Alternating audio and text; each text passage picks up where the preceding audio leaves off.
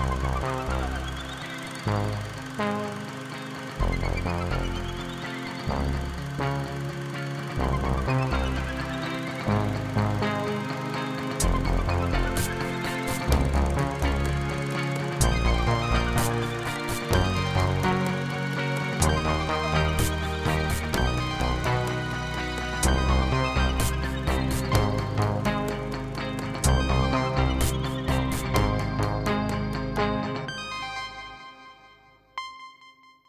Bonjour, bienvenue dans le balado de Cinébule.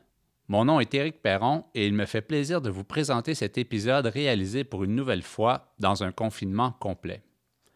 Dans ce 34e épisode, vous entendrez Danick Champoux à propos de son plus récent film CHSLD Mon Amour, Nicolas Gendron parler de Deux de Filippo Meneghetti et Philippe Udeldrago du Festival du film sur l'art. Nous reviendrons dans une quinzaine de jours sur la programmation de l'événement mais étant donné que celui-ci s'élancera dès le 16 mars, on voulait un peu mettre la table avec son directeur général et artistique. Mais la première partie de cet épisode sera consacrée à un entretien avec Denis Desjardins. Dans le volume 38, numéro 3 de Cinébule, paru en juin 2020, il y avait une entrevue de Charles-Henri Ramon avec le cinéaste à propos de son film Le Château, qui peut être vu en VOD sur le site de Funfilm. Il y filmait sa mère dans une résidence pour aînés, mais ça se voulait également une réflexion sur la vieillesse. Après la sortie de ce documentaire, Desjardins a senti le besoin de faire des entrevues avec plusieurs spécialistes, exercice qui a mené à une web série qui a pour titre L'industrie de la vieillesse et qui est arrivée cette semaine sur Art TV en accès libre. C'était même une exigence du producteur Desjardins que ce soit accessible gratuitement. À Cinébule, on ne s'attarde pas habituellement aux web-séries. Mais dans le prolongement de cet entretien de juin dernier, on a voulu poursuivre la conversation avec Denis Desjardins. Avant d'aller le rejoindre, quelques mots du synopsis de l'industrie de la vieillesse. D'ici 2031, un quart des Québécois seront des aînés. Le Québec est-il prêt à faire face au vieillissement de sa population? Vaste question tout un chantier.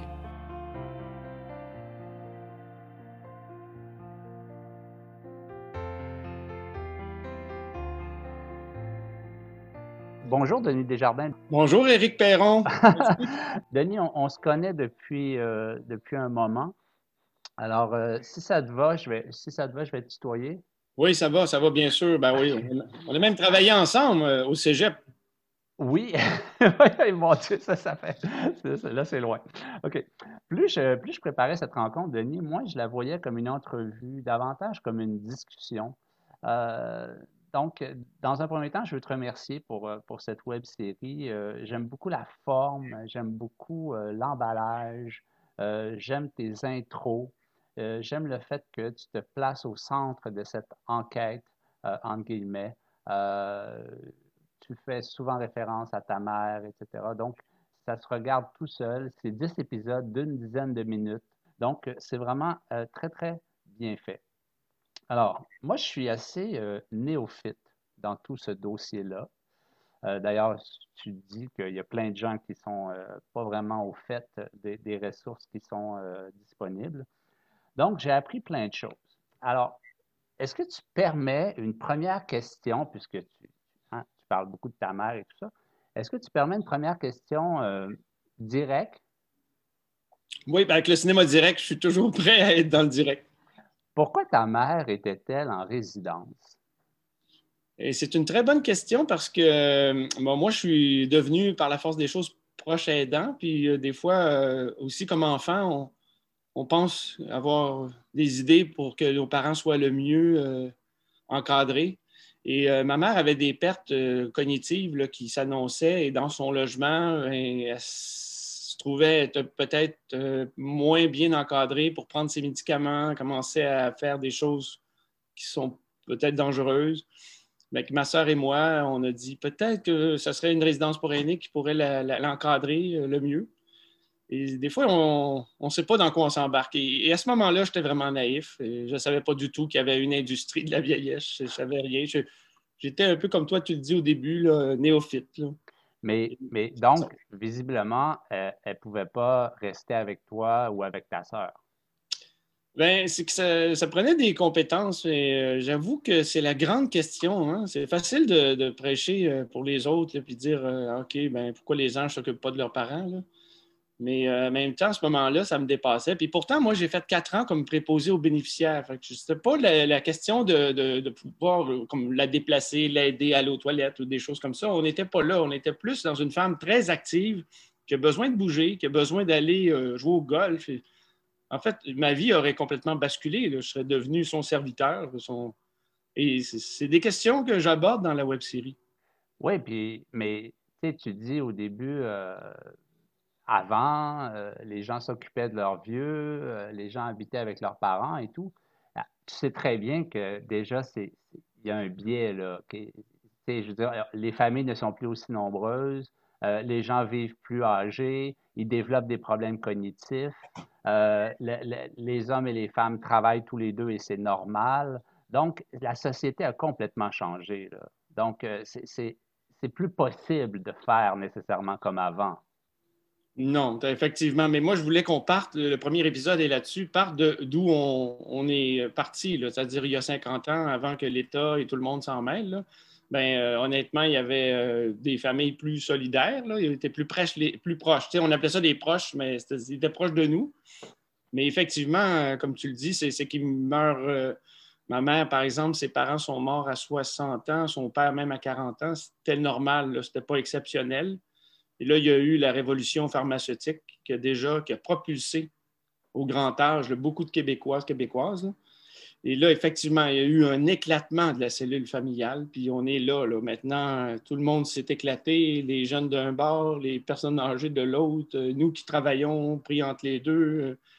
Euh, c'est une réflexion que j'amène. J'ai des solutions, par contre, mais je n'ai pas toutes les solutions. Non, mais c'est parce que si je te dis ça en, d'entrée de jeu, c'est parce que tu, tu, laisses un peu flotter l'idée que ce serait un idéal vers lequel il faudrait retourner. Tu sais. Oui, ben moi, je, l'observe dans la web série parce qu'il y a d'autres pays qui ont encore cet idéal-là. Mais cet idéal-là, finalement, c'est un idéal qui était lié à la pauvreté. Euh, donc, il y a toute une réflexion sur le, on pourrait dire, l'ère euh, néolibéral dans lequel on est entré, où on est devenu nous-mêmes et nos parents des objets de consommation ou des clients de l'industrie, de la vieillesse. Et donc, ça ne fait pas l'affaire de personne qu'on que finalement, on s'occupe de nos personnes à nous. On est mieux, euh, supposément, les laisser euh, à des professionnels, euh, à des gens qui vont faire ça et qui vont nous charger, évidemment, ou qui vont charger à nos parents des gros montants quand même. Hein. dans les résidences mm. pour aînés, c'est assez élevé. Là. Ça, peut aller, jusqu'à 10 000 par mois. Oui. Dans le dossier de presse, tu dis préparer une suite au château qui aura pour titre J'ai placé ma mère.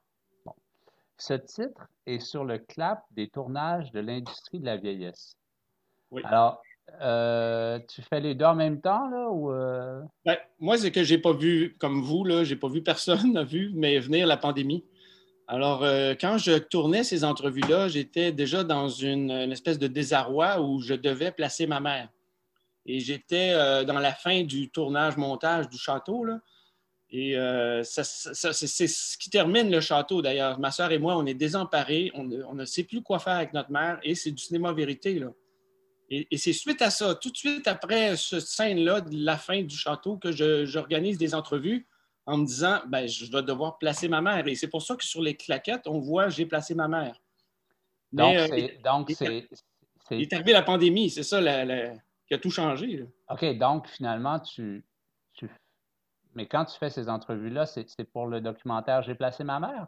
Ben, c'était dans l'idée de, comprendre ce qui m'arrivait. Puis euh, je me suis dit, le plus rapidement, c'est de faire des entrevues. Puis après, on verra euh, à quoi ça va servir. Je ne pensais pas utiliser ça euh, dans le cadre du film J'ai placé ma mère, mais j'avais besoin de comprendre le, système. Parce que là, on me disait, écoutez, là, on va devoir placer votre mère, mais ça va prendre deux ans. On la met sur une liste d'attente. Puis quand on va vous appeler, c'est 24 heures. Fait que ça, ça, m'a choqué. Ça m'a paru comme étant, euh, OK, c'est beau le cinéma vérité, là, mais euh, la vérité est difficile à dire. Mais ça, peut sembler euh, anecdotique, mais je trouve qu'il y, a quelque chose de révélateur dans, dans cette plaquette-là. Tu, vois, tu, tu, as un constat, tu dois placer ta mère, puis là, tu fais des entrevues, puis à un moment donné, tu découvres qu'il y a une industrie de la vieillesse. Je ne sais pas euh, si, si, j'interprète bien. Là. Non, non, c'est, la séquence est parfaite. C'est ça, exactement. Et euh, puis plus j'ai fait ces entrevues-là, plus je, me, rends compte que je connais, je connais rien à ça. Et que c'est, bien le fun au début. Tu, sais, tu veux euh, un peu capter le quotidien de ta mère dans son vieillissement, dans sa résidence. Et même au début, c'est assez exotique. Euh, quand on comprend le film Le Château, il commence avec des bonnes volontés, un peu du cinéma un peu traditionnel, c'est-à-dire on suit des personnages. Ma mère devait être un de ces personnages-là, mais comme je l'avais dit dans mon document, c'était qu'on ne sait jamais avec des personnes âgées qu'est-ce qui peut arriver. Leur destin est, fragile. Et, ça se trouve que c'est ma mère qui a été la plus fragile dans ça. C'est vraiment. C'est ce qu'on voit dans le château. Et, le château, il devait se terminer à un moment donné au château, mais quand le château rejette ma mère, ben là, c'est plus ça s'appelle j'ai placé ma mère parce que j'ai pas le choix. Là. Mais je, pense que si tu avais euh, suivi cet angle, les difficultés de placer ta mère, je pense que la web série aurait, aurait visé plus juste. Là, tu pars dans plusieurs directions, euh, tu vas large, tu ouvres plusieurs portes mais tout n'est pas euh, justifié, tout n'est pas euh, expliqué. Donc, euh, il y, a des idées qui sont lancées, mais on, ça n'aboutit pas tout le temps. tu as dit dans le dossier de presse que tu avais souhaité faire une web série pour aborder différents aspects du vieillissement de la population, mais l'effet pervers de ce choix, selon moi, c'est que survient ici et là quelques contradictions. Et je me demande si ça ne vient pas du fait que tu as attaqué de front, puis je pense que c'était difficile de faire autrement, mais bon, les RPA, les résidences pour aînés et les CHSLD, qui, euh, ont chacun leur façon de, fonctionner. Donc, je pense que la, confusion vient de là. Je ne sais pas si... Euh, ben, tu en penses? Pour répondre à ta question, c'est que c'est intéressant. J'aurais une réponse euh, à la fois cinématographique et politique. C'est-à-dire qu'un long métrage, on a le temps de, par le montage, puis par le temps qu'on peut consacrer, parce que le, temps, c'est le montage, le montage, c'est le temps, euh, de, penser et d'avoir une, cohérence dans sa pensée, de s'exposer. Dans l'idée de, la télé, finalement, de web-série pour euh, une consommation de masse, ben, il faut aller vite, il faut euh, couper euh, rond et on s'en rend compte. C'est ça quand tu dis euh, on ne peut pas en dix minutes faire la critique et trouver les solutions pour une société qui est en train de, changer son modèle. Oui, mais tu dois quand même livrer un produit, en guillemets, cohérent. Ben, c'est ça. En fait, c'est toute une série de réflexions qui sont venues aussi par des refus. C'est-à-dire que quand moi, j'ai voulu produire le film euh, J'ai placé ma mère, euh, j'ai approché euh, des, bailleurs de fonds, si on peut dire. Et on me disait, on n'est plus au cinéma d'observation, les, personnes âgées. Donc ça, c'est une réponse que j'ai eue de la SODEC, qui est un des principaux bailleurs de fonds, qui a refusé le projet sous sa forme, le château, si on peut dire une forme documentaire plus classique. on a dit on est rendu qu'il faut répondre à des questions. Euh, et euh, moi, ça, ça, coïncidait avec le fait que j'avais besoin de réponses aussi pour comprendre comment, comment j'allais faire euh, placer ma mère et que, ça avait comme incidence dans ma vie et dans celle de ma mère. donc, ça a donné cette forme-là assurée qui, s'attaque à plusieurs thèmes, les proches aidants. Mm. C'est-à-dire que tout est, tout est mis, si on veut, sous la forme du 10 minutes. Là, là on, effleure le sujet. Oui. Mais je donne un exemple. C'est qu'au début de l'épisode, euh, pour en finir avec les CHSLD, tu dis euh, le système d'hébergement mis en place par l'État avec des principes de rentabilité économique. Donc là, tu parles des RPA. Quand tu dis ça, tu penses au RPA. Non, je pensais au CHSLD. Tu pensais au CHSLD aussi? Oui, parce que l'État est. Oui, parce que l'État est pas. Euh, L'État, s'occupe des CHSLD, pas des RPA, pas, oui. Non, je sais, mais c'est quand même l'État qui donne les crédits d'impôt pour les résidences pour aînés. Oui. Alors, quand tu parles de principe économique et qu'en même temps tu dis que l'État a reconnu que les soins à domicile sont moins chers, mais qu'ils n'y vont pas, ben si c'était vraiment moins cher, donc ce serait économique, ils privilégieraient, ils privilégieraient ça. Oui, mais ça, c'est. Donc, c'est pour, ça, pour ça que dans ta phrase, moi, je vois que je, pense que tu que tu parles des crédits d'impôt des RPA. Ben, dans l'épisode numéro 8, c'est vraiment pour en finir avec les CHSLD, c'est le modèle des CHSLD où on, est. D'ailleurs, après, le, les épisodes sont assez cohérents. C'est-à-dire que l'épisode d'avant, c'est qu'il faut placer sa mère, puis une fois que ta mère est placée, elle est en CHSLD. Et donc, le modèle des CHSLD, je le questionne dans l'épisode 8. Et euh, les crédits d'impôt, c'est plus ça la, réalité en, CHSLD. C'était plutôt euh, comme le modèle hospitalier dans lequel on va placer nos parents. Et euh, pour répondre à cette ouverture-là dans le, film, c'est que je trouve que sur 50 ans, on est rendu très inhumain dans la façon de s'occuper des personnes et d'en prendre soin là, dans les CHSLD. Oui, mais quand tu dis, c'est bien, je vais, rebondir sur ton titre pour en finir avec les CHSLD. Est-ce que c'est. Est-ce que tu veux te débarrasser des CHSLD? Oui, de ce modèle-là, euh, qui est un modèle hérité même, euh, si on veut, euh, des, sœurs, parce que les sœurs occupaient, entre autres, le, CHLD où était ma mère, c'était un hôpital avant où que les sœurs s'occupaient des personnes âgées, sauf que c'était les sœurs et les sœurs ne comptaient pas leur temps. Donc, il n'y avait pas un principe économique et rentabilité là-dedans. Mais le gouvernement, lui, il veut euh, rentabiliser ça. C'est impossible de rentabiliser les, personnes âgées. C'est pas un... pourquoi tu dis qu'il veut rentabiliser ça? Parce que c'est des hôpitaux. Les CHSLD, c'est des hôpitaux. C'est des. Ben, ils sont, pas, sont sur le modèle hospitalier, mais ce n'est pas vraiment des hôpitaux. C'est ben. parce que ça, devrait être des milieux de vie. Et ben, eux, ça s'appelle centre hospitalier. Oui, oui, c'est ça, mais c'est pour ça que je critique que ce n'est pas la place pour finir ses jours dans un hôpital. Là. Et ce modèle hospitalier-là est devenu inhumain parce que les gens ils sont traités comme des, patients. Oui, mais non, mais attends, Denis. 85% des gens qui sont en CHSLD ont des problèmes cognitifs. Oui. OK? Alors, ces gens-là ne peuvent pas être pris en charge par leur famille, ne peuvent pas être dans un vrai hôpital. Alors, alors c'est eh, quoi la solution?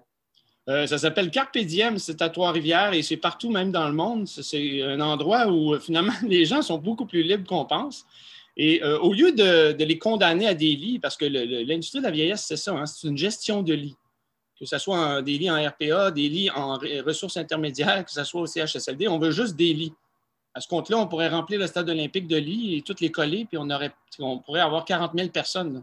C'est ça qu'il y a en CHSLD. Mais l'idée derrière Carpe Diem à Trois-Rivières, c'est que des personnes qui sont en perte cognitive doivent continuer à être actives, doivent mettre du beurre sur leur pain, pas attendre comme à l'hôpital ton cabaret qu'on va te livrer, on ne sait pas à quelle heure, puis il va être froid. Là. Et ça, c'est pour le reste de tes jours. Donc, eux, ils ont recréé un milieu de vie, ce qui n'est pas le cas d'un CHSLD. Il n'y a pas de milieu de vie. Là. On s'est fait croire euh, qu'il y avait de la vie là. mais, ça devrait être dans ta web série, ça? Ça devrait être dans ta web série? dans une. Ouais, si on faisait des deuxièmes saisons. Oui, oui, mais il y aurait, c'est vrai. Euh, Eric, tu as raison, c'est qu'il y aurait, euh, ça manque, euh, c'est les solutions qu'on peut avoir pour le 21e siècle. Ben, c'est ça, c'est ce que j'essaie de te dire, c'est qu'il y a, y, a, y a, des contradictions, y a des, mais ça manque de solutions. Et j'ai bien aimé ce que, ce que Régent Hébert, bon, Régent Hébert, qui, il veut désengorger les CHSLD en investissant dans les soins à domicile, mais 85% des gens ont des problèmes cognitifs. ta mère, là, quand elle a quitté la résidence pour aînés, elle n'aurait pas pu retourner chez vous, chez ta sœur. Il fallait qu'elle s'en aille dans un CHSLD. Alors, ce, que, ce que Régent Hébert dit, ça n'a ça, aucun sens. Parce que là où je trouve qu'il y a une solution à la fin, c'est intéressant, quand il dit les RPA ne sont pas des lieux pour donner des soins euh, avancés. Mais si on, faisait en sorte, on les obligeait, parce que déjà qu'ils profitent beaucoup des crédits d'impôt, si on les obligeait à donner des soins et que les gens pouvaient terminer leur vie là, dans des ailes particulières des résidences pour aînés, ben, ça, ça, viendrait régler en partie le problème des CHSLD. Ben, oui, c'est un peu le projet du gouvernement, j'ai l'impression. Hein. Il, a vu, vu venir la, vague et s'est dit si l'entreprise privée sont prêts à s'en occuper, on va le faire. Mais finalement, dans ce modèle-là, ce qui n'a pas marché, c'est que contrairement aux sœurs, les gens en RPA, ils calculent leurs heures et c'est tout, tout est à l'acte.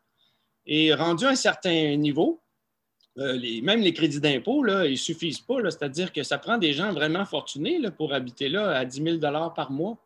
Et euh, on le voit, on pense qu'avec l'argent, on va s'en sortir, mais ceux qui sont riches ne sont pas mieux traités.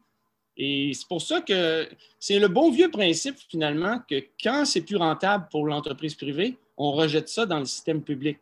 Mais le système public, en ce moment, ne crée pas des milieux de vie. C'est-à-dire que c'est un système qui est débordé, puis même les employés eux-mêmes, ils ne changent pas de l'intérieur le, modèle.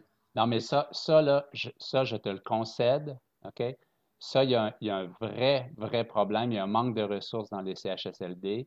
C'est criant. Euh, tu as, un infirmier auxiliaire qui en, parle euh, très bien. D'ailleurs, c'est absolument impossible de, il est tout seul dans une unité de 38 chambres toute une nuit. Puis, euh, bon. Mais, mais Forcer les RPA, oui. Mais ça se fait. Euh, en, Scandinavie, ils n'ont pas de modèle de soins à long terme public. Là. Ils, euh, ont certainement, comme on le voit, des étages, là, parce que ce qu'il faut comprendre, puis c'est un peu l'idée, c'est qu'un CHSLD, si ça était juste pour les, les, les, les gens vraiment handicapés physiquement, que, que, tu ne peux pas garder nulle part, là, ça pourrait être peut-être possible de garder un hôpital. Mais euh, non, si, si on, une maison des aînés était faite sur le modèle euh, qu'il y a à Trois-Rivières, le Carpe ben, les gens, ils ne seraient, euh, seraient, pas encloisonnés parce que ma mère, finalement, elle a, quitté sa RPA parce qu'elle se promenait dans le corridor. Puis finalement, ça devient un modèle inaccessible pour les RPA parce que les RPA sont là pour satisfaire leur clientèle. Des gens soit fortunés qui ne veulent pas se faire déranger par des malades. Les gens, quand ils déménagent, autrement dit, dans les RPA, ils veulent comme euh, leur, leur place au soleil. Là. Non, mais c'est pour ça que je parlais d'elle euh, à part, là, pour des, des, cas plus, euh, plus lourds. Il appelle ça les étages évolutifs, d'une aile évolutive. Ma mère a eu droit à ça, mais sauf que quand elle est arrivée dans cette aile-là, on le voit dans le château, elle était encore en train de déranger parce qu'elle faisait de l'errance intrusive. Là, elle allait dans les chambres des autres et ça créait de la bisbille. Moi, je n'ai pas compris à ce moment-là pourquoi il n'était pas capable et pas en mesure de la garder. Mais c'est que, de toute façon, ils ont beaucoup de demandes, ils peuvent prendre des gens plus rentables et moins euh, abîmés, et euh, ils rejettent euh, ces gens-là dans le, privé, dans le public. Mais en fait, quand tu dis pour en finir avec les CHSLD, c'est pour avoir un CHSLD amélioré. Bien, qui serait sur un modèle adapté aux gens qui sont là. C'est-à-dire, si 85% ont des problèmes cognitifs, ben, on ne va pas mettre les gens qui ont des problèmes physiques avec des problèmes cognitifs. Il faudrait, puis en fait, aussi arrêter de penser que c'est comme le, rêve des centres d'achat. On va tout regrouper, ça va être immense. Euh, on était comme ça dans le modèle hospitalier, mais là, ça ne s'adapte plus à notre société euh, qui a besoin, euh, en fait, de revenir à une mixité, retrouver. c'est parce qu'on pousse les gens vers la sortie un peu trop vite. Le, temps file. Euh, ça va, Non, non, non, non, non, c'est correct. Mais je veux te parler absolument de d'Yves Desjardins parce que c'est vrai que c'est, euh, tu le dis à la fin, c'est une rencontre euh, très émouvante. Mais, mais M. Desjardins, il, il est PDG du, du regroupement québécois des résidences pour aînés, puis il dit il faut laisser les gens chez eux. Euh, c'est bizarre, là. Euh. Il ne parle pas pour son regroupement, lui, là, Mais en même temps, en même temps, il ne peut pas s'occuper de son père. Exactement, c'est un beau personnage. Euh, tu sais, quand tu organises un casting, si on veut, même en documentaire, tu vas chercher les, les, gens qui vont représenter peut-être des points de vue extrêmes. donc, tu te dis, là, j'ai l'entreprise privée, la pure et dure, je vais avoir le porte-parole des résidences pour aînés. Ça fait dix ans qu'il est là. Et là, je découvre finalement un proche aidant hyper euh, sensible qui, lui, euh, puis ça, c'était mon but dans la web série, c'est-à-dire que les gens ils ne sont pas là euh, avec une cravate et avec insensibilité. Chacun vit ça et ça, c'est la réalité de la société. Tout le monde passe par là, soit par ses parents. Et lui, c'est ça. Il est en train de. Il a placé sa mère, puis là, il est en train de s'occuper de son père comme il peut.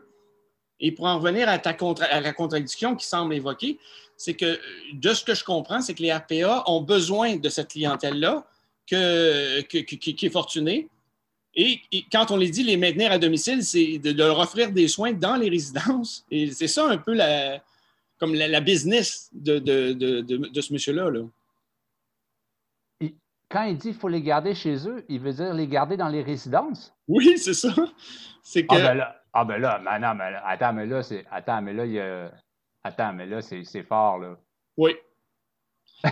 Mais là, Selon lui, c'est ça. C'est un modèle qu'il a déposé en 2012 au gouvernement quand euh, il était question de l'assurance autonomie pour qu'on puisse. euh, ben, finalement, c'est la vache à lait éternelle. là, ah, mais donc, donc, finalement, il est d'accord avec Régent Hébert.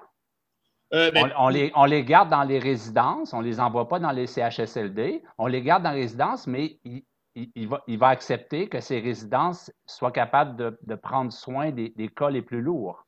Ah ben, c'est là que c'est pas réaliste parce que de toute façon, euh, il faudrait que l'État se, euh, dé- déprivatise, si on veut, les soins. Et c'est pas le projet en ce moment de l'État. On s'en va tous vers euh, des soins privés. Lui, pour l'instant, il se rend bien compte que c'est facile à dire, mais ça se fera pas. Là. Ça se fera pas. euh, et donc, euh, il, il est à la fois, il parle des deux côtés de la bouche, comme on peut dire. Là. Bon, écoute, euh, Denis, c'est fascinant de te parler. Est-ce que tu as vu CHSLD Mon Amour? Ben oui, puis j'ai vu aussi le film de, de François Delisle aussi qui Bon, s'appelle qu'est-ce que tu en as pensé du film de Danick Champoux? Ben, c'est un regard euh, parfois un peu trop euh, superficiel et naïf, là, mais euh, écoute, c'est du Danick Champoux. Non, mais c'est- un auteur, Danick Champoux, qui a un, un regard, mais c'est bizarre que je- on dirait que c'est pas, c'est pas la même CHSLD que moi j'ai vécu avec ma mère. Là. Non, Et- mais lui, non, mais lui, ben, tu tu sais, tantôt, tu disais, là, euh, la SODEC, euh, on ne peut pas faire du documentaire d'observation, etc. Ben, lui, c'est ce qu'il a fait, mais il y a eu, toutes les misères du monde à le financer, son film. En fait, il y a, eu une télé, mais euh, sinon, ça n'aurait pas fonctionné.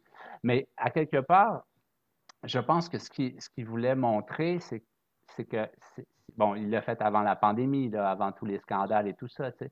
Mais ce qu'il voulait montrer, c'est que ben, c'est pas vrai que c'est que, que, que, que tout le monde est nécessairement maltraité là-dedans et que les, les employés, il y a des employés qui sont, qui sont des saints là-dedans, là. Oui, ben c'est sûr que c'est l'approche euh, d'Annick Champoux. là. C'est une approche euh, jovialiste, peut-être aussi du système. Mais, mais j'avoue que euh, en documentaire, on peut choisir ce qu'on veut montrer. Et lui, d'emblée, il n'était pas question de s'apitoyer sur le sort. Il voulait montrer les bons coups et les, les humains derrière. Et ça, j'ai fait ça souvent, cette approche-là. Mais là, j'ai besoin d'une approche plus éditoriale qui dit que les CHSLD, ce sont des pauvres milieux de vie. C'est pas de la vie qu'on a là. C'est plus un accompagnement vers la mort. On appelait ça des mouroirs. Et il y a moyen, avec une caméra, je suis allé, de montrer le, côté jovial. Moi, je l'ai vu avec ma mère. des gens qui ont aucune, qui ont perdu tout leur euh, cognitif, puis ils sont en train de se parler entre un autre qui parle italien, puis ma mère qui parle français. Oui, ben, Je c'est, ben, au début du château, il y a des moments drôles aussi là, dans, dans, dans ton film. Oui, oui, c'est ça. C'est ça que je, je comprends qu'il faut partir de l'humour pour arriver au drame, là, parfois, mais il faut pas en rester juste à l'humour parce que je trouve que ça reste superficiel parce que c'est pas vrai. là. En tout cas, Bon. c'est pas du cinéma vérité. Est-ce qu'on est-ce qu'on on va on peut on peut vous rassembler, on peut euh, y y a- il y a- en, fa- en fait ce qui, est, ce qui est intéressant avec ces deux films-là, c'est que ça, ça, ça soulève des questions. Oui. Euh, ça montre des lieux, ça bon, et ça, ça soulève de- donc des interrogations. Mais, tu as raison, c'est qu'il faut investir ces lieux-là. Pas juste les cinéastes. Il faut que les Québécois euh, aient l'envie de revenir euh, et peut-être en étant plus, en occupant ces lieux-là, on va les transformer de l'intérieur. Denis, euh, ta web série L'industrie de la vieillesse, euh, ça se regarde tout seul, ça soulève plein de questions. Il y a des témoignages parfois contradictoires, mais très, très émouvants, des gens qui sont investis. Euh, moi, je l'ai déjà regardé deux fois au complet. Donc, euh, je te remercie pour ça et on attend, on attend la suite. euh, quoi, 2000, fin 2021, 2022? Plutôt ben, 2022, là, parce que tout est plus lent avec la pandémie. OK, merci beaucoup, Denis. Merci. Merci, Eric, d'avoir pris ce temps-là. C'est très important. Merci. Merci. Merci. Salut.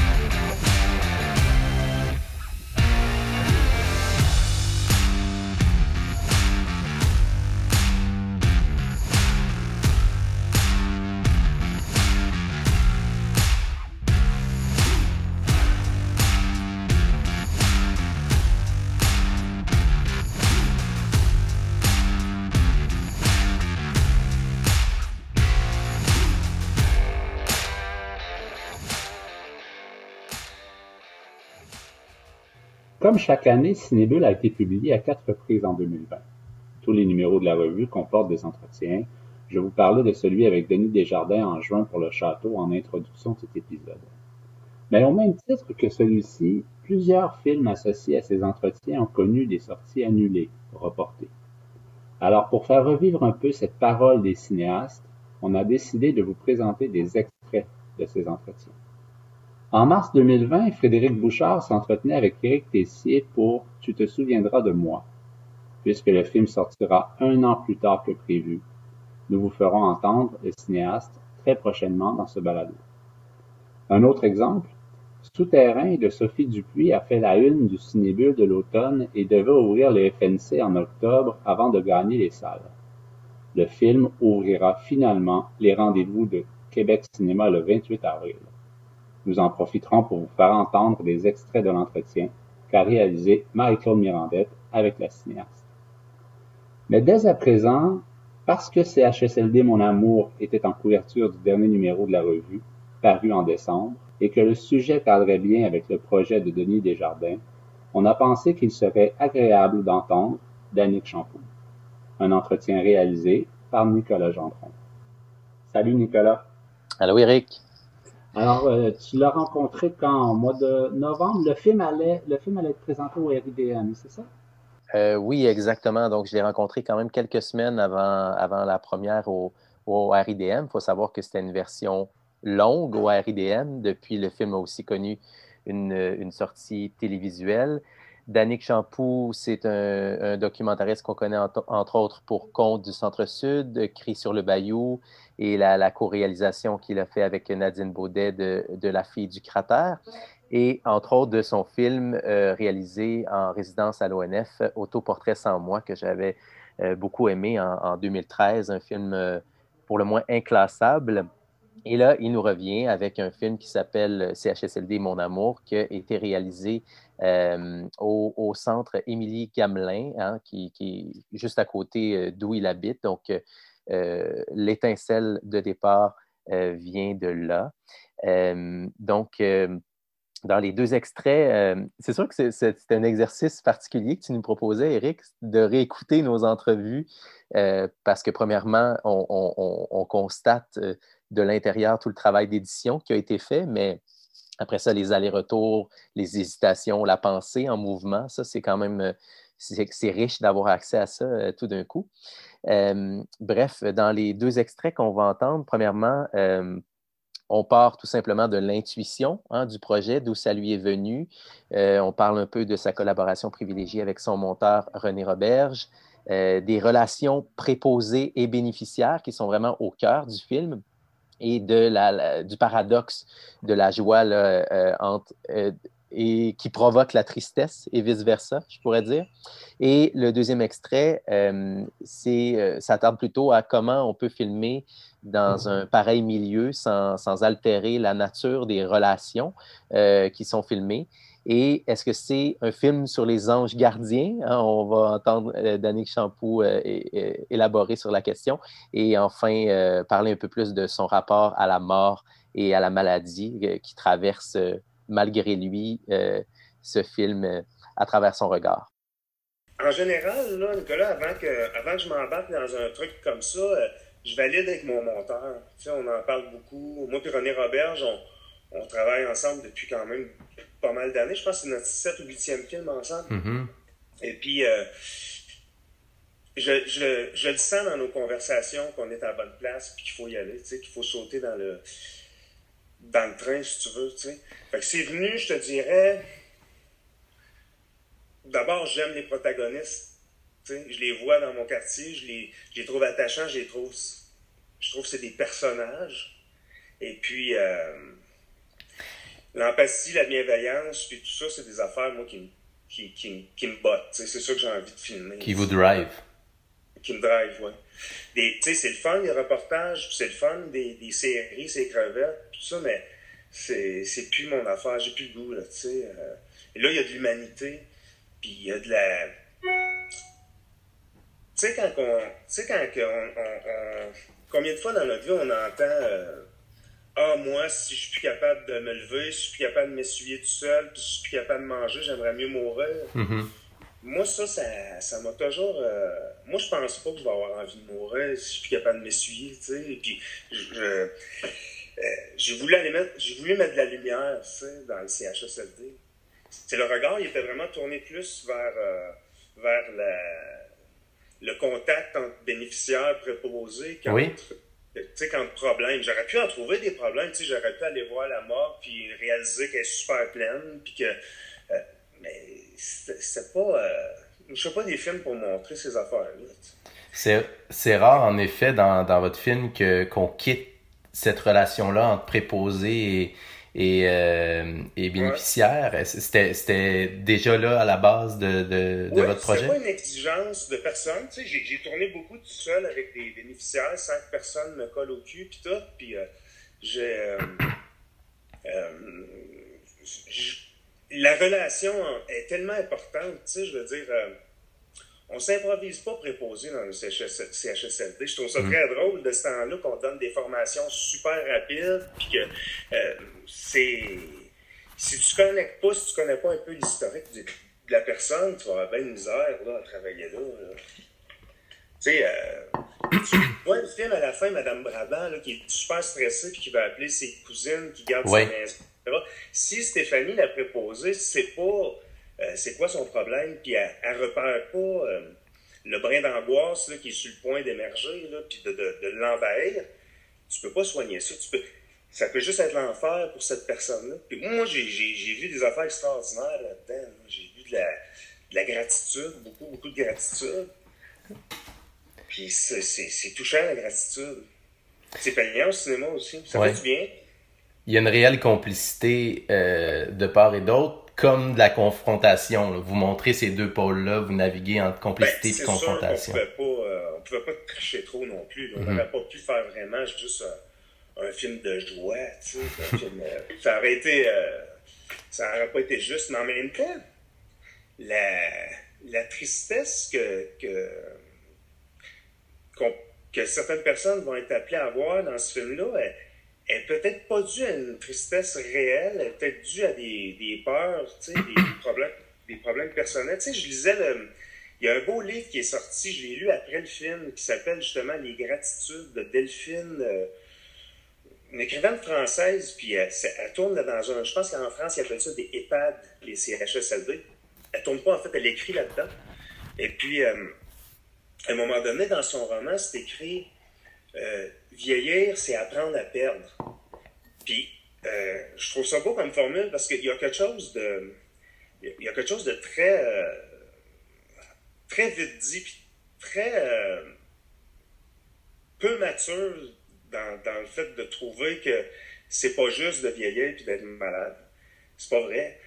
L'autre fois, je lisais dans le Journal de Montréal, c'est écrit en gros le gros titre, c'était c'est une préposée qui vient de, de, décrocher un emploi dans le CHSLD, puis c'est écrit Ça va contre toutes mes valeurs. Bon, ok, j'ouvre le journal, j'essaie de voir c'est quoi ces valeurs. Ces valeurs, elle n'a pas de valeur. La, madame, elle trouve ça épouvantable que des gens soient très malades, mmh. pas capables d'être autonomes.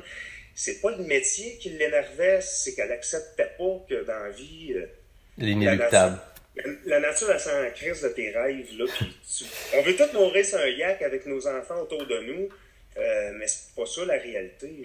Là. nous, on est des maniaques du réel. Moi mon monteur, ça nous fait pas peur de rentrer là. Puis dans un milieu comme ça, justement, qui se bâtit sur la relation, est-ce que vous avez l'impression que les gens transforment leur comportement parce que vous êtes là?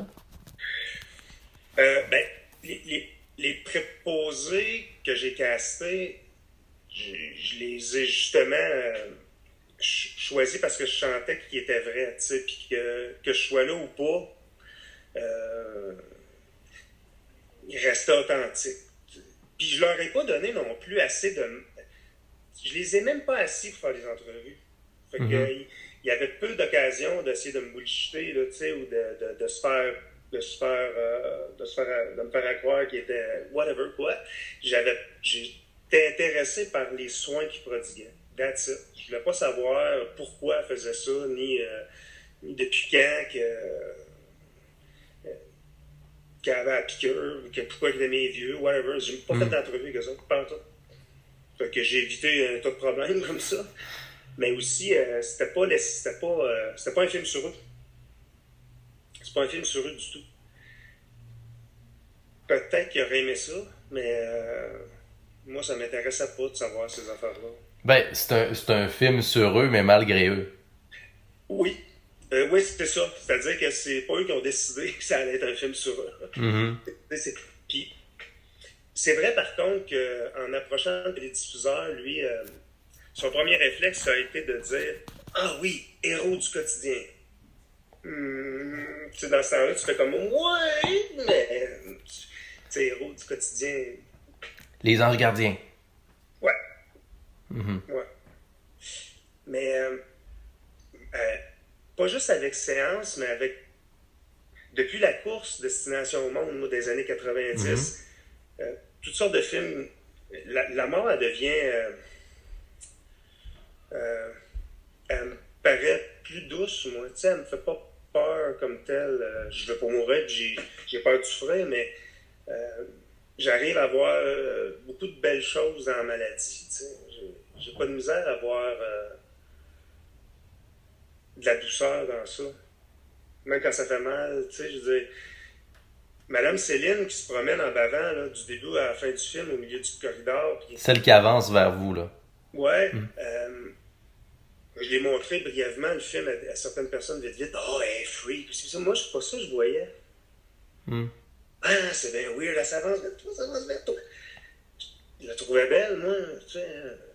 c'est- Je sais pas, peut-être que je suis décalé, mais René aussi. Fait que dans ce temps-là, là, c'est là que.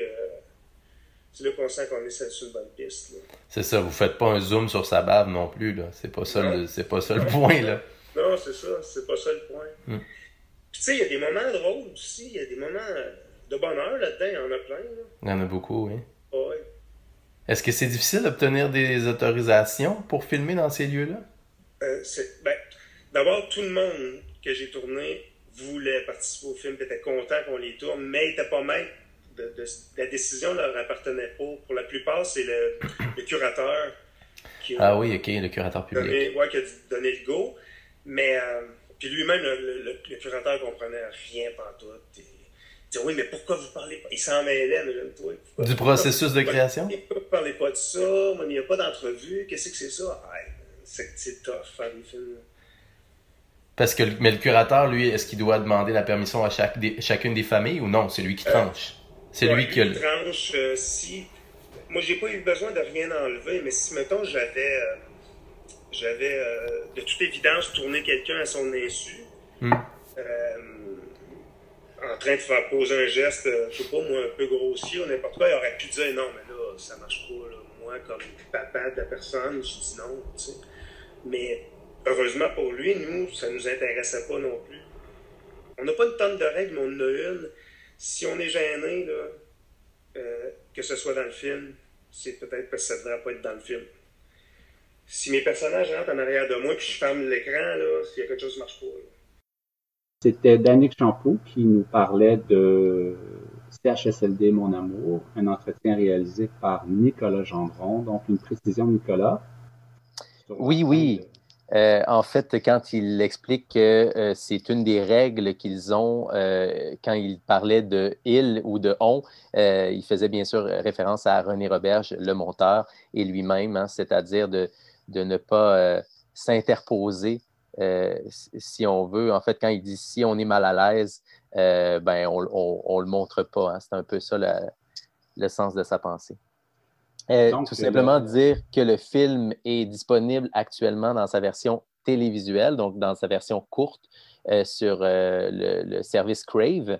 Euh, mais autrement, selon la page Facebook officielle du film, on nous dit qu'il devrait prendre l'affiche en 2021 dans sa version intégrale. hein. On sait que c'est toujours la version que préfèrent les documentaristes, la, la- la version la plus chère à leur cœur. Donc, on devra surveiller ça là, au cours des prochaines semaines euh, selon l'évolution de- des ouvertures de Prochaine salles semaine, prochain mois. à voir. Euh, écoute, il faut être vigilant. Mhm. Quand, euh, quand on est cinéphile aujourd'hui, avec, avec toutes ces sorties euh, complètement reportées, repoussées, euh, annulées, euh, qui changent de plateforme, etc., il faut être extrêmement vigilant. Mais je pense que autant que ce soit le château, que ce soit la web série dont on parlait tout à l'heure, euh, l'industrie de, de, la vieillesse ou THSLD Mon Amour, je pense que c'est des films qui vont quand même durer un certain temps euh, parce que c'est des films qu'il faut voir et qui sont, euh, qui sont sujets à débat, à discussion. Oui, ce sont des films témoins, comme on pourrait les appeler, oui.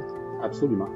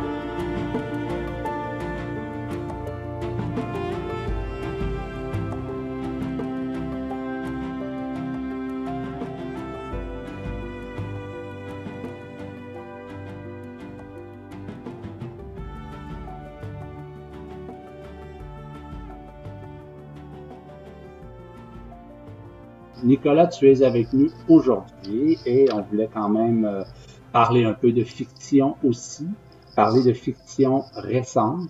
Alors, euh, je t'ai proposé de, regarder le film 2.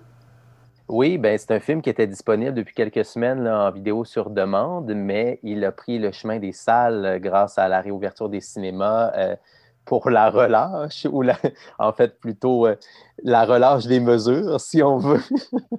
Donc, euh, c'est une, une, belle nouvelle pour les cinéphiles. Moi-même, j'ai pris plaisir à, retourner au cinéma du musée euh, durant, durant la fin de semaine. tout ça pour dire que Deux, c'est un film dont on entend de plus en plus parler dans les dernières semaines parce que c'est le candidat français dans la course aux Oscars. Il est d'ailleurs sur la courte liste en, très belle compagnie, avec entre autres Druck du, Danois Winterberg, euh, La Nuit des Rois de, Philippe Lacôte hein, pour la, Côte d'Ivoire, il me semble, et La Llorona euh, du Guatemala, entre autres.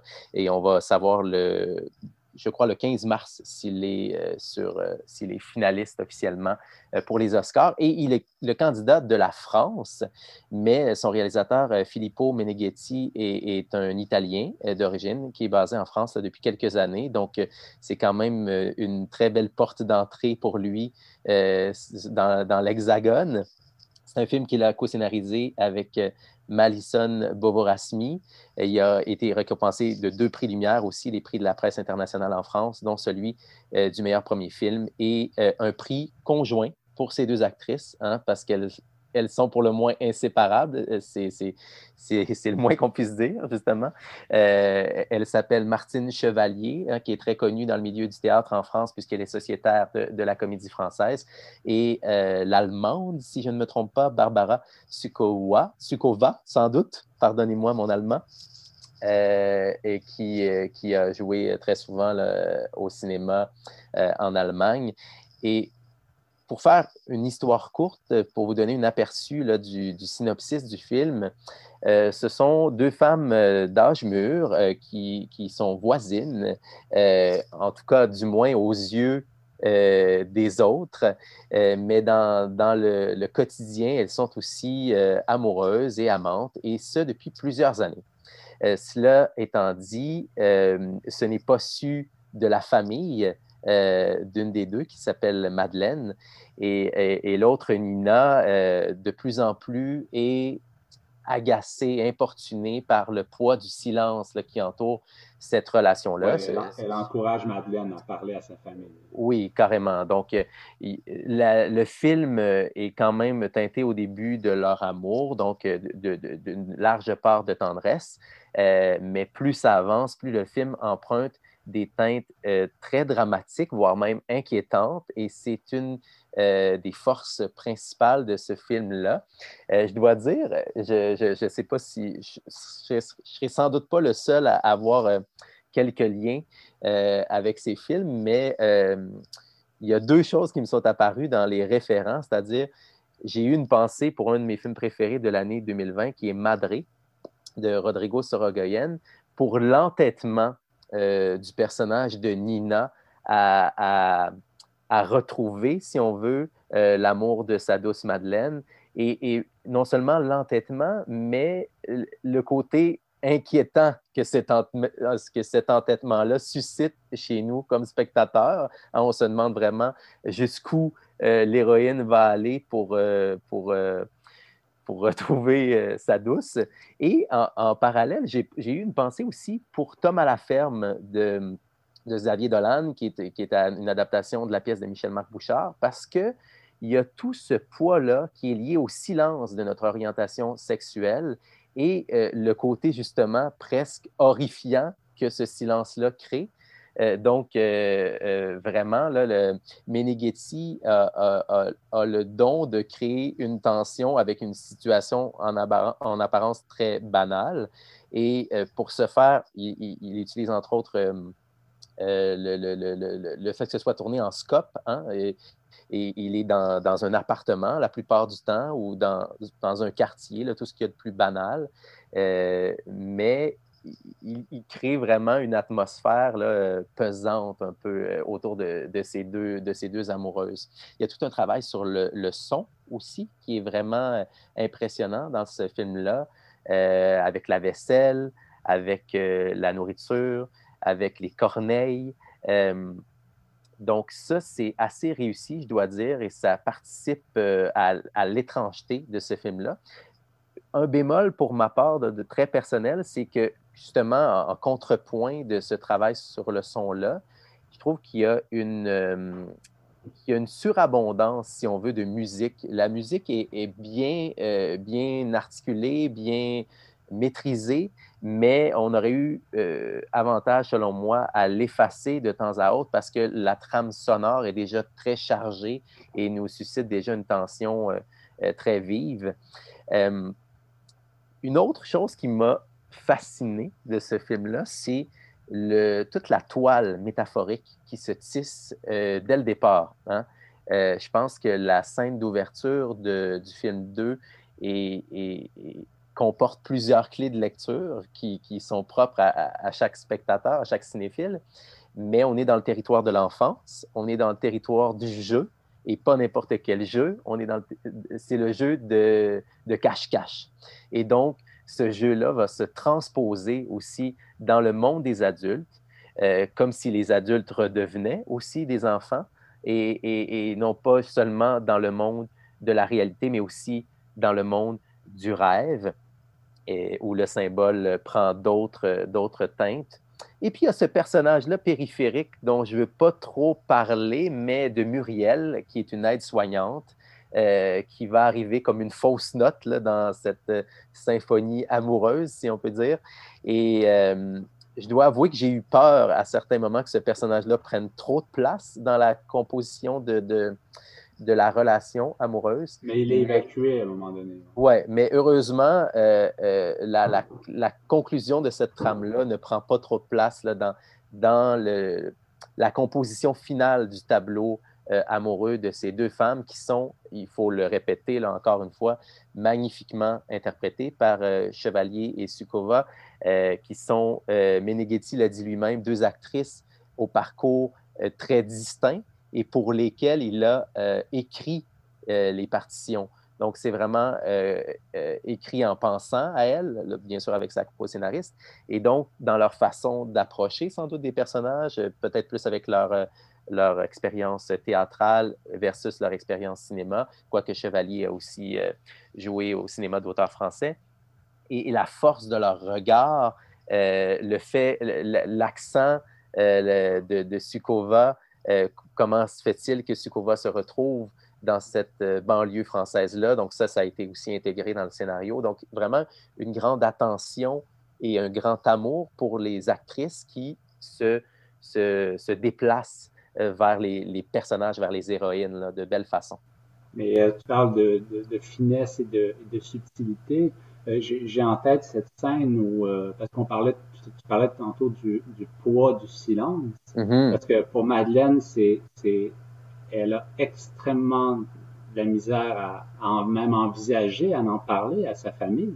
Oui. Et, euh, et, et- et il y a cette scène incroyable quand euh, sa fille regarde euh, une- des photographies Oui. avec sa propre fille et sa propre fille. Son, son fils, je pense. Oui. Son fils. Oui. Son fils, et qui lui dit Regarde, comme, regarde, il y a, il y la voisine avec, avec, avec, avec grand-maman. La voisine avec, grand-maman, oui. Et là, bon, c'est pas, pas, les, pas les mots précis, mais et là, tu vois dans le regard de la fille, tu vois qu'il.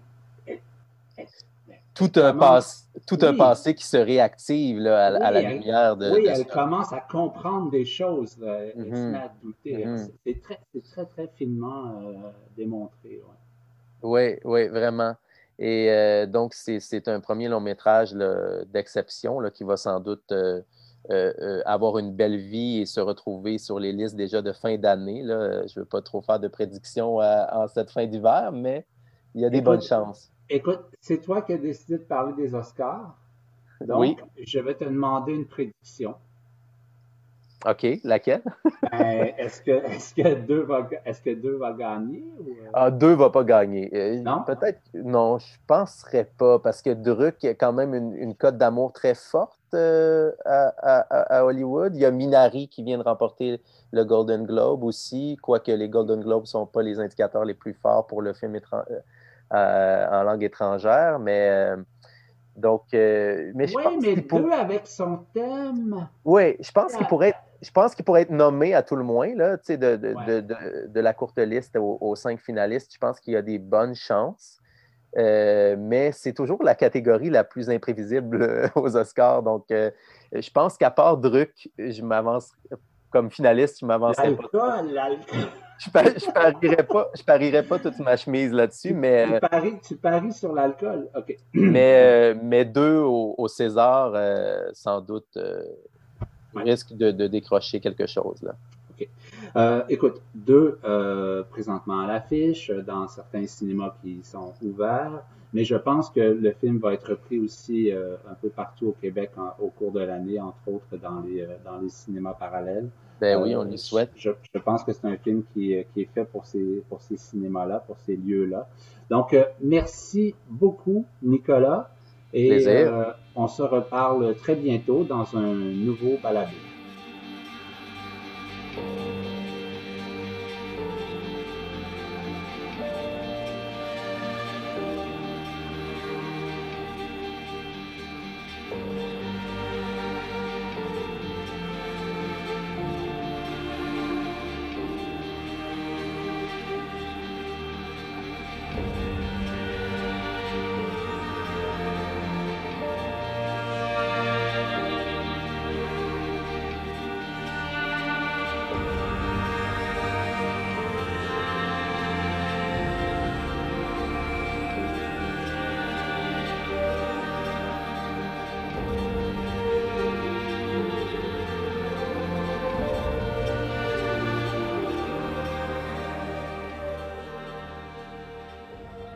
s'entretient maintenant avec euh, Philippe Deldrago, directeur général et artistique euh, du FIFA. Donc, la 39e édition va démarrer dans quelques jours. Ça va se dérouler du 16 au 28 mars. Alors, une première question, euh, Monsieur Deldrago. La- L'année dernière, euh, si mon souvenir est bon, euh, les salles ont fermé quelques jours avant que, que- que la 38e édition débute. Comment, com- comment est-ce que vous- Exactement. comment est-ce que vous êtes. euh, est-ce, est-ce, est-ce qu'il y avait, est-ce que c'était prévu qu'il y, aurait une édition en ligne quand même ou vous êtes reviré de bord rapidement comme ça?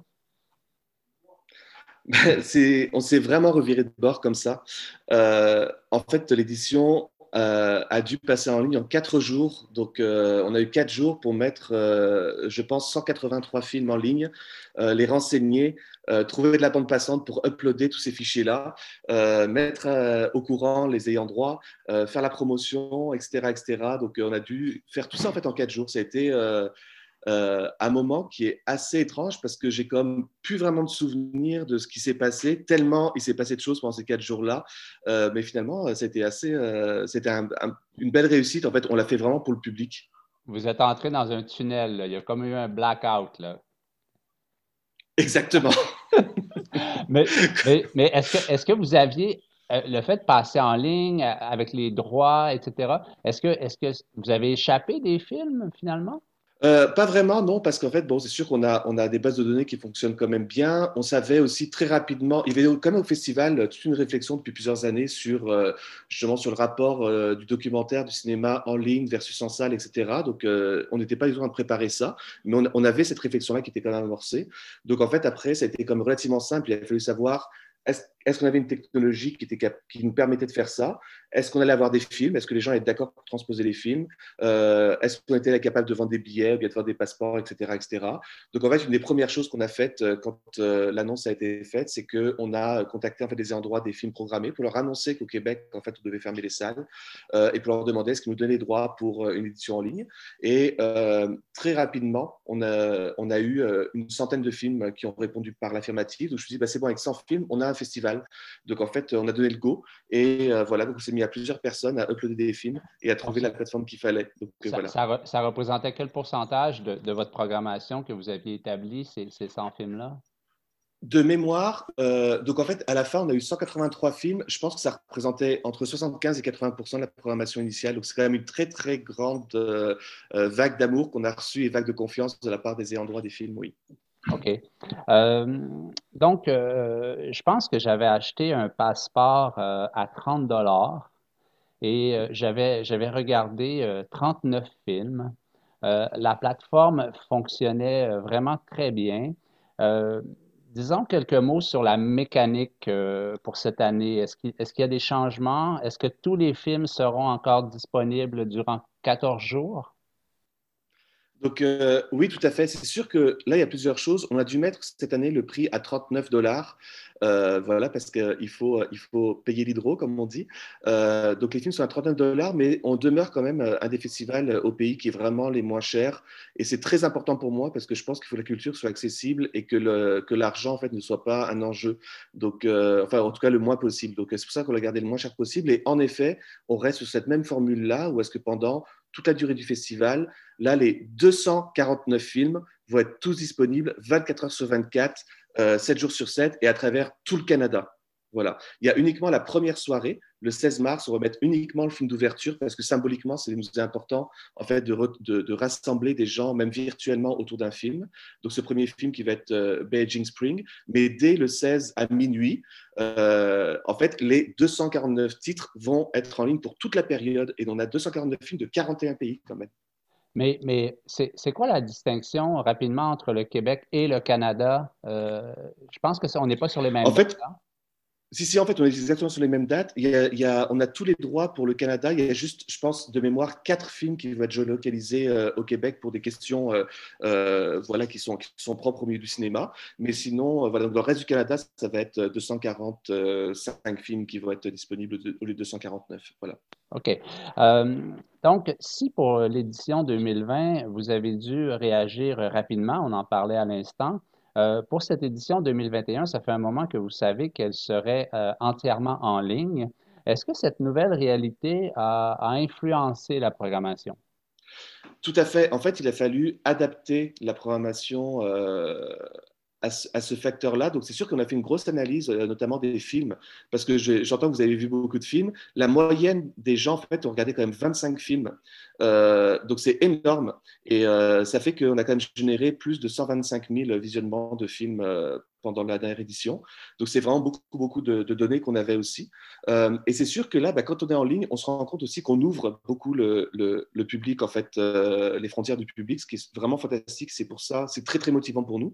Et donc, par exemple, bah, ça nous, on a ajouté certains films qui sont, je dirais, ben, vraiment beaucoup plus grand public aussi pour être plus inclusif et pour fait qu'il y ait des, des, des, des clés d'entrée en fait, dans la programmation du FIFA qui soit un petit peu euh, accessible en fait à tout le monde. Puis aussi, on a fait appel, j'irai un petit peu à à des, grandes stars du milieu, par exemple, bah, on a une carte blanche au, Musée d'art moderne de la ville de New York, donc au MoMA, qui, présente plein de films qui proviennent de leur collection, qui sont exclusifs en ligne au Canada, etc. Donc des œuvres de Shinji Sherman, etc. Et donc ça, c'est vraiment pour que justement, on a, repensé cette programmation-là pour que justement bah, un maximum de personnes en aient accès et puissent avoir justement ces clés d'entrée-là. Donc oui, ça a eu un impact sur la programmation le fait que ce soit uniquement en ligne, est-ce que ça a été mieux compris de la part des ayants droit? Est-ce qu'il y a eu des, euh, restrictions? Hein?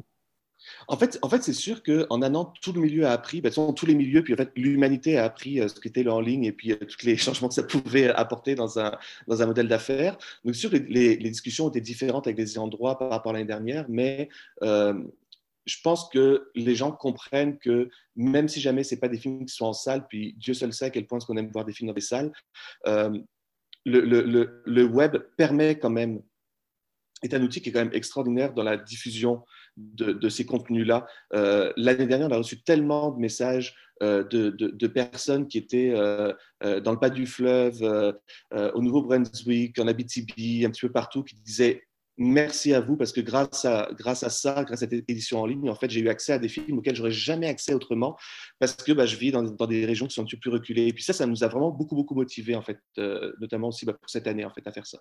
On sait que le, FIFA, euh, depuis quatre décennies, est constitué beaucoup de documentaires télévisuels. Donc, euh, est-ce que finalement, c'est pas un festival de par son contenu qui, se prêtait bien euh, au passage en ligne. Parce que, bon, moi, bon, évidemment, on, a les films sur, sur, sur Internet, mais on, branche ça sur la télévision. Puis maintenant, les gens ont des grands, ont des grands formats, sais, des, 50 pouces, des 60 pouces. Donc, euh, à quelque part, euh, le, votre contenu n'est pas complètement dénaturé. Bah, en fait, c'est une excellente question, puis j'aime ça le fait que vous souleviez ce point-là, parce que c'est vrai que c'est, c'est, ça a été une réalité en fait du festival justement d'avoir beaucoup de films qui étaient destinés à la télévision, puis beaucoup de films, on va le dire aussi euh, européens, hein, qui étaient destinés à la télévision.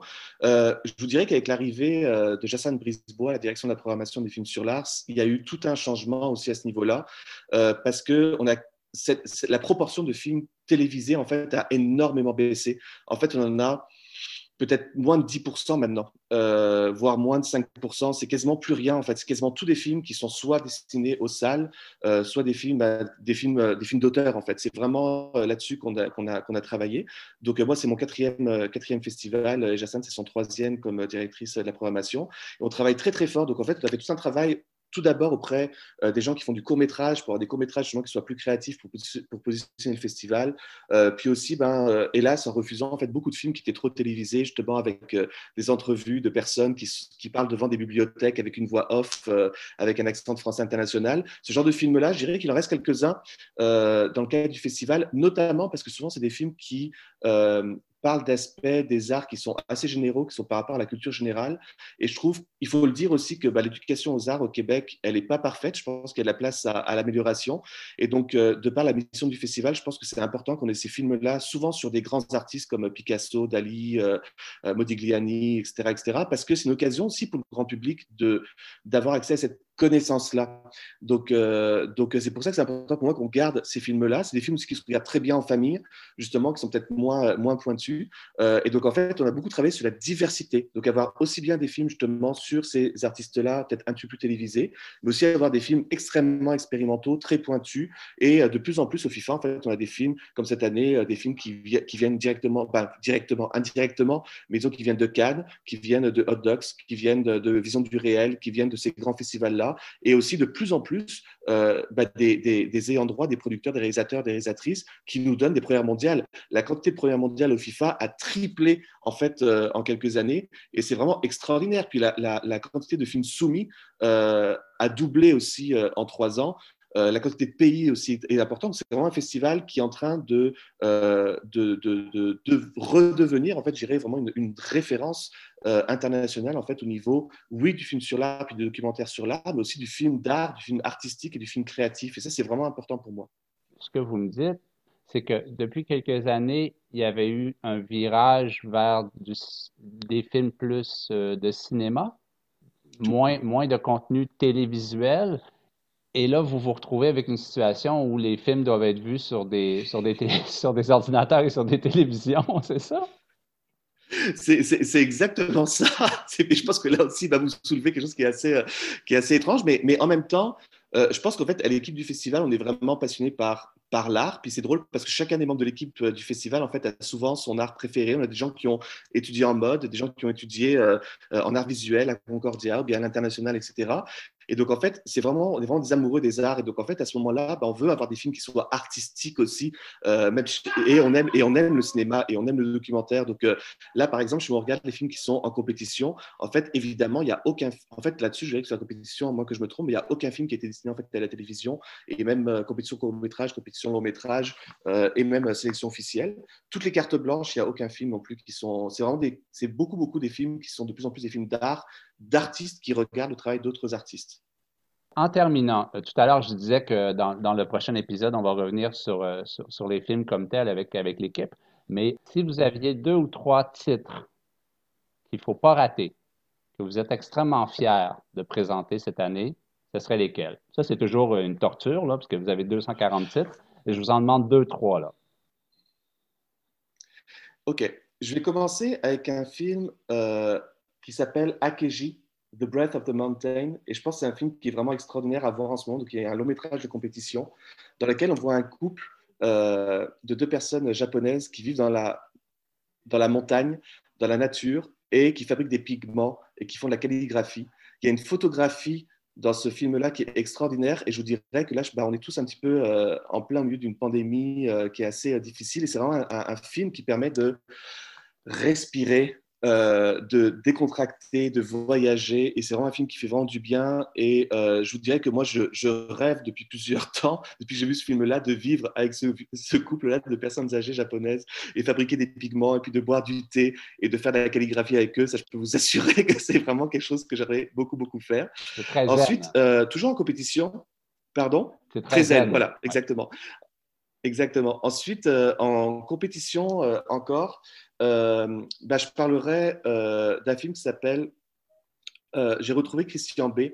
C'est un film de Alain Fleischer qui parle de Christian Boltanski, qui est un très grand artiste d'art contemporain. Et ce film-là, qui va être aussi en première mondiale, c'est un film qui a été tourné sur 50 ans.